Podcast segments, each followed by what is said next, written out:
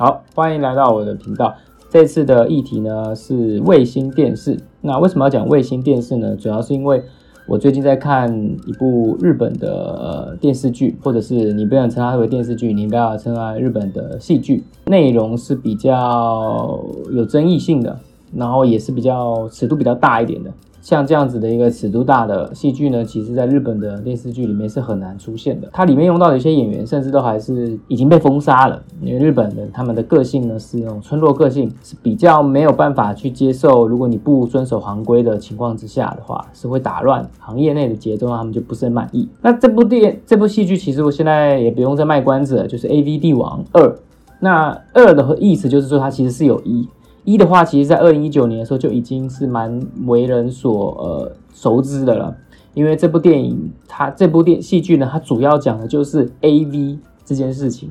那我不是这次呢，不是要讲 A V，而是要讲里面的主角。他既然叫 A V 帝王，里面有趣的点就是他怎么样从帝王陨落，那也是他的结局。那他这边的结局，其实大家也也不用算爆梗了，因为这个他有点偏向真实改编，所以其实大家都知道他。他的败笔就是最后呢，他投资了呃人造卫星、卫星电视的一个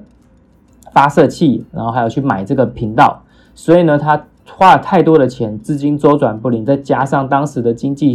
形势是呃日本的呃经济泡沫的时期，大家都一直以为呢，呃这个经济会非常非常的好，然后银行呢也都也都会很看好这样子的一个经济形势，不断的放贷给所有的投资人。所有的呃中小企业或是大企业这样子，让他们不断的去融资去发展经济，但没想到呢，呃，很快的，大家发现这其实呃日币不断的贬值，然后而且整个经济形势不断的无法挽回，东西做没做出来，然后经济直接崩塌的情况之下，呃，大家都不再愿意去买那些高价的东西，还有那些高价的东西，它本来就不应该那么高价的情况之下，呃。大家自然而然手上的币钱就开始缩水，然后也付不出来的情况下，就会开始直接倒到，就开始经济崩坏。那同样的这个主人公呢，村西透，他当时也是花了好好几亿日元去去购买这个频道，结果没想到资金周转不灵，导致呢导致呢自己这个负债五十亿日元，高达五十亿日元。其实而且这个在这本书当中啊，因为我有特别去看那本真实的书，呃，因为 A B 帝王他是。改编的，它比较有戏剧张力，它比较有情节上的这个呃顾虑，所以它改编的成分也算蛮多的，呃，那真实的情况呢，其实我是觉得比戏剧还要更精彩，但是这边的精它的精彩之处是在于它的不可思议，呃，对，所以呃，当时的这个主角，应该说我们要讲的是真正这个事件的本人，就是真实世界这个本人呢，春春熙透呢。朝野博美，他真的是呃，因为投资了卫星电视而负债了五十亿。那投资电卫星电视为什么他要做这样的事情呢？当然，如果我们光光看这个 A V 帝王的话，会觉得说啊，这就是人的野心，这就是人的不满足跟呃欲望的不断的涌现，所以才导致说他想要去不断的扩张，他甚至有一种色情从天而降的这种 project 的概念，想要去。让人知道，我们都知道，因为从这次奥运的话，其实我也发现一件事情，也不用说，也不是我，也就是我有听到像这样子一个说法，就是运动赛事它其实很大一部分是靠转播权去去去赚取收入的，去赚取利益的。像这次的奥运有百分之七十的收入就来自于转播权，所以转播权是很重要的，这个我们可以理解。那用在色情呢？用在色情的话，它其实要有一种，就像是在那个。节目当中主持人说的也很好，就是运动赛事。今天我要看的是奥运这个东西，你没有办法拿一个一个一个呃奥运的棒球或者是奥运的呃篮球，你可能没有办法就是拿一个呃大学的比赛 N C W A，然后我就说我看 N C W A，它里面人员组成不一样啊，它代表的精神也不一样。可是 A V 呢？A V 它就是一个色情的东西嘛。这个东西它可以不要看嘛，我我我就不买你这个频道没有关系啊。如果今天我是消费者的话，所以你你今天业者想要靠着买这个频道，然后你发你播出的节目形式是以 A V 色情这个东西来的话，我们可以理解 A V 是人色情是人之常情，是一个你每天乃至于你这辈子永远都没办法摆脱掉的一个需求，或者是很少人可以摆脱掉，大部分人都还是会想要有一些色色的事情想去做嘛。可是，呃，我们的社会目前还是并不太允许这样子的事情是呃放大去模仿的，所以它其实是一个很隐晦的。但春熙透呢，他想做的事情是，我要让这个我的所有的 A V 全部都让所有的人看到，然后我知道，呃，让所有人我知道这个事情是一个。很重要的需求是个长期需求，所以我就用 A 卫星电视、卫星电视这个方式去散播，然后透过这样的方式去赚钱。我是觉得我没有办法理解当中是发生了什么样的事情。那只有春熙透有这个想法吗？如果当时的的时代背景，九八一九九零一九八九年代的那个春熙透，他看到了卫星电视之后，是只有他一个人想到说。啊，我觉得卫星电视放 A A 片是 OK 的，然后是有大赚头的。那我觉得这真的是春熙透的脑袋是有问题。但是在那个时代背景之下，春熙透作为一个复杂的一个人脉关系，他他所拥有的资金，在当他挥霍如他赚钱如流水，他赚几个，他可以一个月赚好几个亿，也可以在一个月花好几个亿。每个人都因为他的钱而吸引到他身边去投资银行，还是各种的呃产业。或者是现在当今很多重要企业的老板都有可能参与其中，他们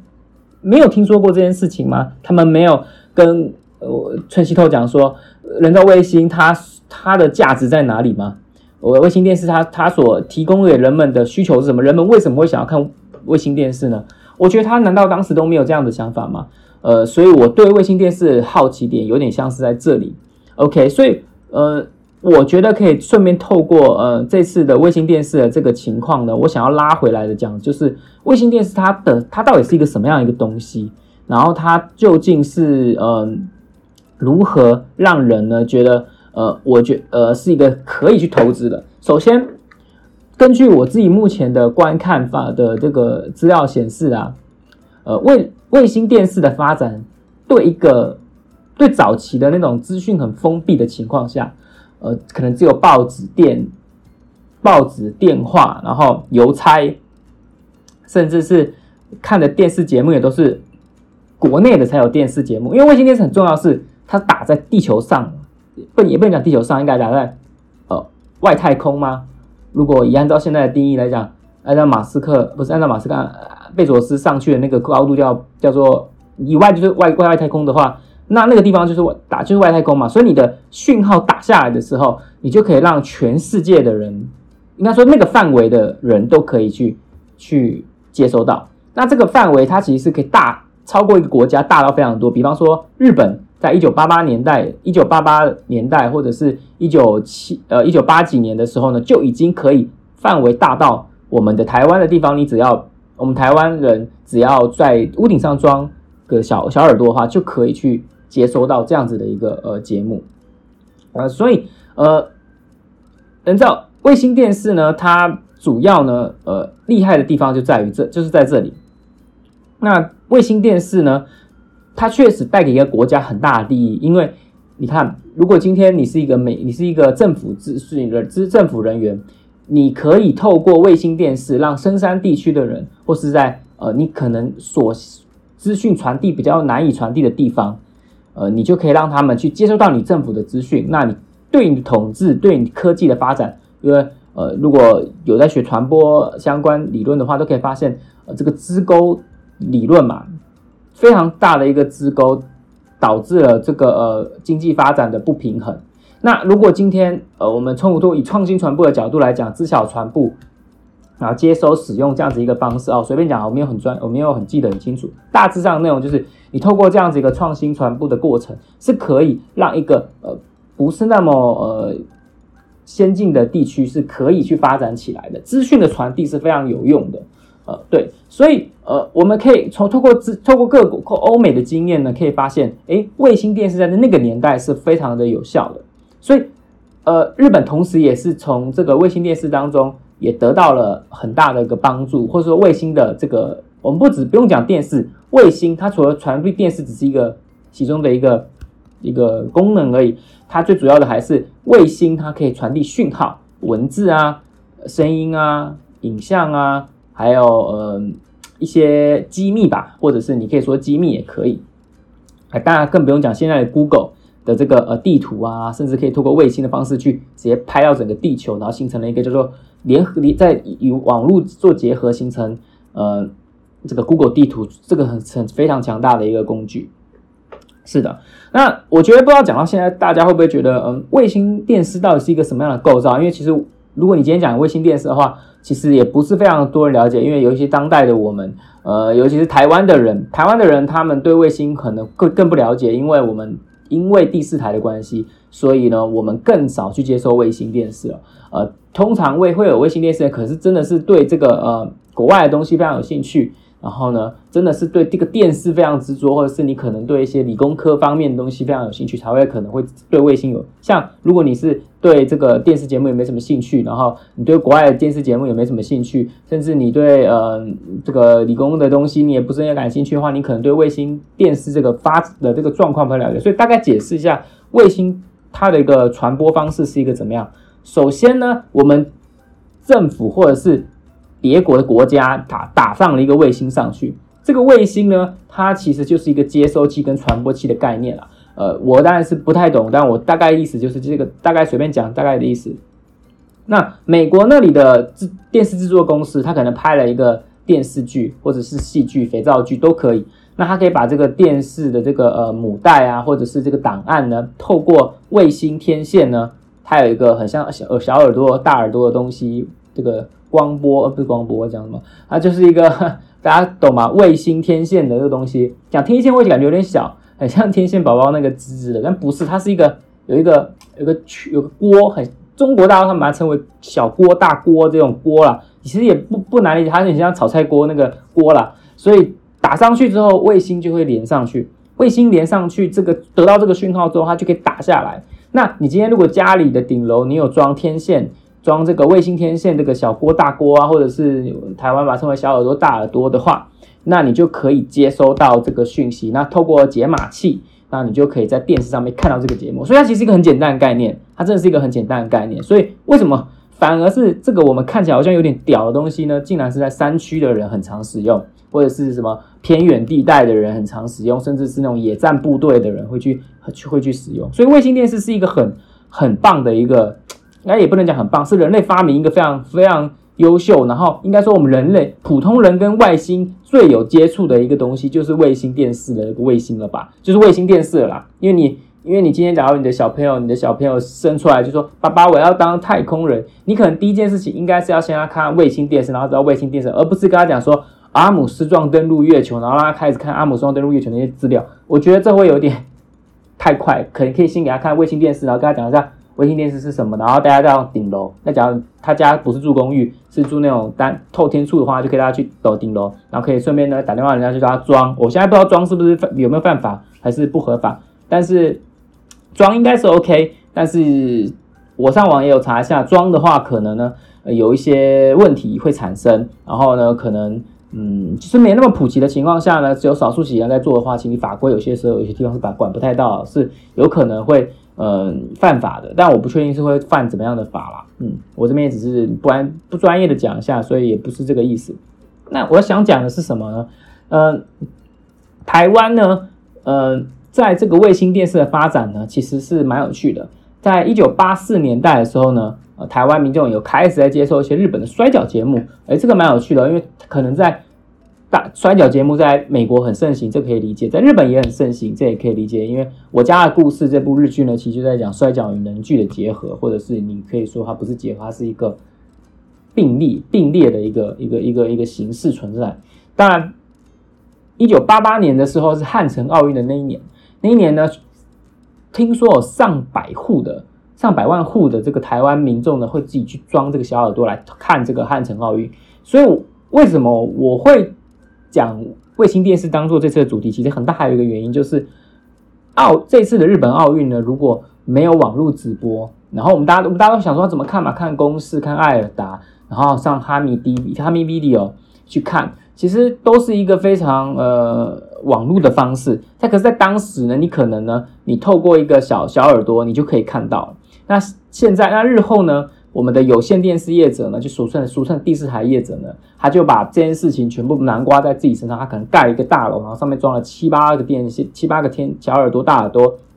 卫星天线啊，很屌的天线，然后全部把它抓起来。因为为什么要装七八个？就是你不能一个就抓一个，一个一个只一个就抓七八个不行，因为一个只能抓，而且它有方向。你如果今天像台风，可能就把它吹歪了，吹歪了之后，那个那个那个讯号从外太空打下来，它是直的打下来。它不会转弯嘛，所以它就是你要一个方向去接。比方说，呃，它可能在赤道转的时候，这个要学一点这个地球科学啊、地理的一些知识啊。就是 如果它今天是在卫星转的话，那台湾可能就是你要看它台地球是怎么怎么绕着太阳太阳转嘛，对吧？啊，这个我不是很了解，这个我也不敢乱说。但总而言之呢，它是绕它是在哪个方向，其实不太一样，这也蛮好理解。如果每一个人都在同一个方向，就会打架嘛。所以其实每个国家他们其实有透过一些法规的方式去发射卫星，那这个就不是我今天要讲内容的范围，我也不太理解。大家有兴趣可以直接去自己再去查。那重点就是这个卫星电视呢，它可以呃不同的方向去接收不同的国家的电视频道呃的的卫星的讯号，那你就可以去看。OK，那有些电视业者呢，他就把这些全电视节目全部拉进来自己的呃公司之后呢，拉线。一家一家的线呢，就是你可以看到这个外面的这个电线杆上面很多条线，有些可能就是第四台的线，然后呢接到你家里面去，然后就会有一个人来进来，然后帮你装一个数位机台啊，然后再帮你转成数位化啊高画质这样子。那这个情形呢，其实就是一个垄断的概念啊。当然你也不能讲垄断，因为他帮你帮你嘛，你不用装了这个天线，你每个月缴一个五百多块甚至快一千的费用含网络的话，你就可以看到很多国家的电视节目了。但是这是好事吗？其实第四台它也有很多结构性的问题，然后这个结构性的问题导致了很多很多台湾电视非常没办法非常好的一个情况。这边也就不再顺便说，因为这个非常专业啊，这个可能我我到现在我至今为止学了这么多，我永远都还搞不太清楚到底什么情形。好，讲到这里呢，就可以就要来讲一下刚刚讲到的日本。呃，日本呢，他们的卫星电视是绝对是最厉害的。那有研究就是说，世界上是日本是世界上第一个将电视节目透过直播卫星传送的国家。所以其实欧美不是第一个啊，因为可能他们有管制，所以他们并不是第一个把电视就是打到卫星上再接上来的一个国家。日本才是。那确实就是说，卫星电视它是可以带动经济发展的。刚刚也有讲到过。那我们讲了这些考古的东西，讲完之后，就要来讲近现代是什么样的情形。那我自己调查资料，我只有调查台湾的啦，所以我不太确定其他的是什么情形。那这边就从台湾的例子来讲的话，台湾是没有自己的卫星，然后去卫星电视的，嗯，也不能这样讲，应该讲说，我们当然可以跟人家租用卫星，然后把我们的节目打上去，然后分散给国其他国家。当然，我们也可以，我但是我们有没有自家的卫星，然后呢可以打上去？这个我不太确定。但我有，但是记得前几年。去年还前年有自己打一个福尔摩沙包几号的卫星上去，那个我也不太确定。如果有人可以提供相关资料，再跟我说。那总而总综合而言之呢，卫星电视的好处其实就是它可以看到其他国家嘛，然后你的节目也可以输出到国外面去。啊，另外就是它接收其实很方便，你只要有一个小耳朵的。那这个现在小耳朵这个也不便宜嘛，所以网络的发展呢，其实让卫星电视其实是不断的下的不见没落的。虽然卫星电视在美国已经是非常普及，在日本也是非常普及的情况下。但是网络的普及呢，反而其实带动了现在，比如像现在奥运的转播啊，那还有就是嗯，OTT，就我刚刚讲的那个 Netflix，也就是呃 A V 帝王二 A V 帝王这部这系列的电戏剧呢，也就是靠着 OTT 这个平台，OTT over OTT over top over top 什么？哦，over the top over the top。对，超就是直接直接看到的意思啊。那也因为这样的方式，所以就导致了有卫星电视其实已经没有再那么有名。其实我觉得我还要讲他回应回应回来，就是为什么春熙托要做这样的事情呢？他如果眼光再放远一点，一九八一九九零年代的时候，呃，Apple 电脑应该已经 Apple 的电脑应该也已经差不多了吧？你应该也要看到网络的发展了吧？如果你也看到网络也能装，但是当然网络那个时候是没有办法，呃，像现在的 YouTube 一样的。可是如果他当时有看到这个东西的话，他当然就不会。但是其实这是一个结，这也是当时的一个春熙透的一个很大毛病了。他以这个不管你从哪里改都没法改，从他的个性啊，还有从这个这个整个环大环境，还有他这个人做事的态度呢，还有他长他做事情就是非常帝王嘛。为什么叫 A B 帝王？他就是非常独裁。所以其实 A B 帝王这个名字取得非常好，但在日本的里面还是把它取名为呃全裸监督，嗯，不是 A B 帝王，A B 帝王台湾的发音。那我觉得台湾在台湾可能有一部分人因为已经看过原著了，所以嗯，在取名的方式取个 A V 帝王，我觉得也是非常好 OK 的。当然，这样 A V 帝王是会比较忠于这个真实人物他所做的行为。那全裸全裸监督呢，其实就是会比较像是这部戏剧想要想要传达的概念啊，就是他真的是一个穿着一个那个叫什么 V B D 内裤吗？还是什么内裤的？就是在在做这件事情。如我们其实每在这部 A V 帝王，顺便讲一下 A V 帝王的心得好了。A V 帝王在看戏剧的时候，你肯定会觉得为什么要这么做呢？然后你你不去好好拍你的片，然后你不去呃好好赚你的钱，甚至去去在这个 A V 产业是让这个产业变得更好。其实我现在完全都可以从那本书上去，就是从原著去去去去回补他所就完全可以解释掉这些事情。就你你现在看完电视剧，你会觉得春熙就是妈白痴，就是觉得这个人就是一个。活该，就是就赶快给我去死这样的。你看，你做那么多坏事，让人家毁掉，然后甚至你自己的好好朋友阿明就这样死了。可是，在真实的世界上，真实的世界反而很多人会因为这个，我不敢讲是不是有啊，一定有很多人因为在认识了他悲剧了，像黑木香可能就掉，就是脸就这样塌了嘛，不是脸就塌，脸就碎了嘛，脸鼓鼓跌他跳楼。那甚至是很多女生因为被他。诱骗了，然后跑去下海拍这个 A V 呢，呃，导致自己可能众叛亲离啊，或者是怎么样？但是崔西都是一个花钱不手软，而且甚至是对人呢，对很多弱势去是可以非常给予帮助的。他甚至呢，在他人生中很困苦的事情，你有帮助过他人，他真的都会把他提拔。然后呢，呃，甚至呢，他他给钱是非常大方的，在当时就是有那种一个女优给三十万日元就好的情况之下呢，他可以给到一百万，所以。如果说春熙透是一个恶魔的话，那些那些人碰上了恶魔之后，他心里没有自觉吗？很多人他可能拍 A V，那些短期女子高中的、短期女子大学的女生，还有那种爱漂亮的化妆品专柜的那种女生，他们有的时候就只是为了想要啊，对，而且就在泡沫经济时期，所有东西像扑面而来，然后所有的那种荣华富贵、那种经济的盛况，甚至。拍卖卖买买下那个高跟啊，还是哎还是泛古的那个哦向日葵啊，洛克菲勒大厦啊，这样子的一个东西，不断从日本的这个电视上面看到，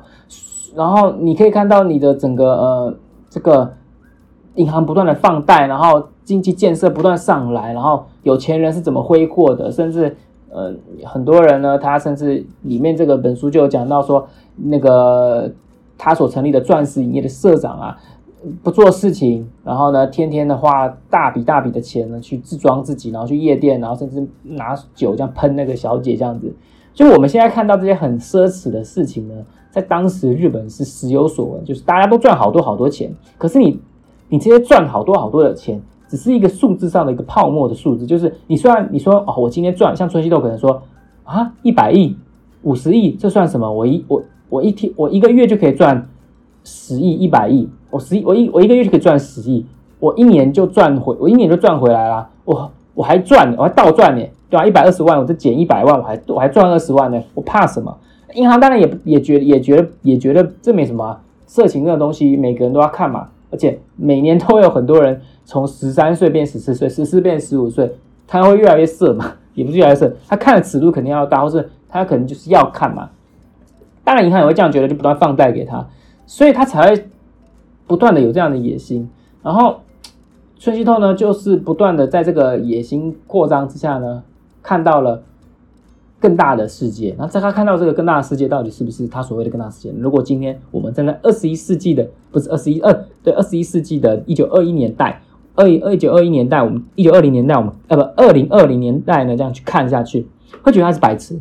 你要是能够预示到 iPhone，或者是预示到。这个网络的发展，OTT 的发展，甚至是这个互联网，呃，不是物物 IOT 拍呃那个 AI，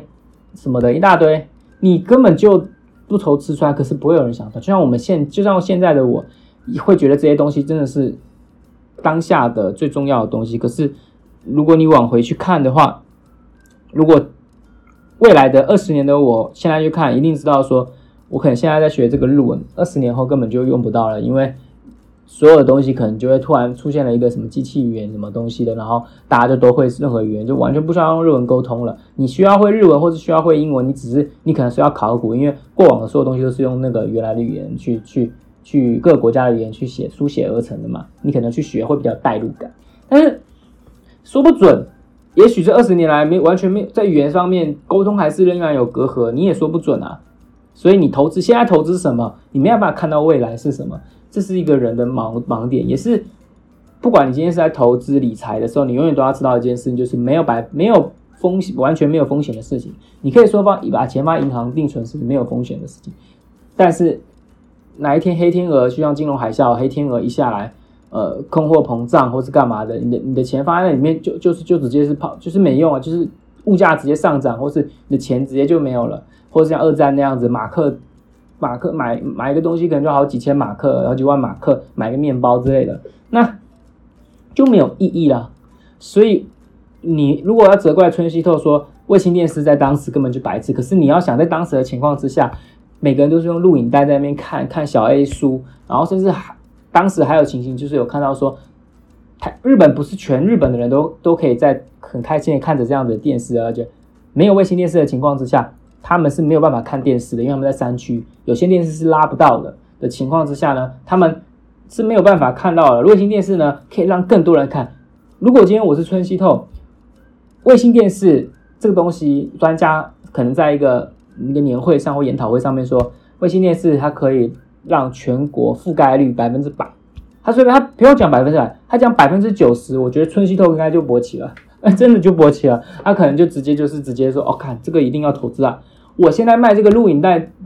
我现在在卖这个录影带才多少？市占率百分之四十，然后可能还受限于各个国各个地区，然后因为我在东京，所以在大阪可能就顾不到，或者是在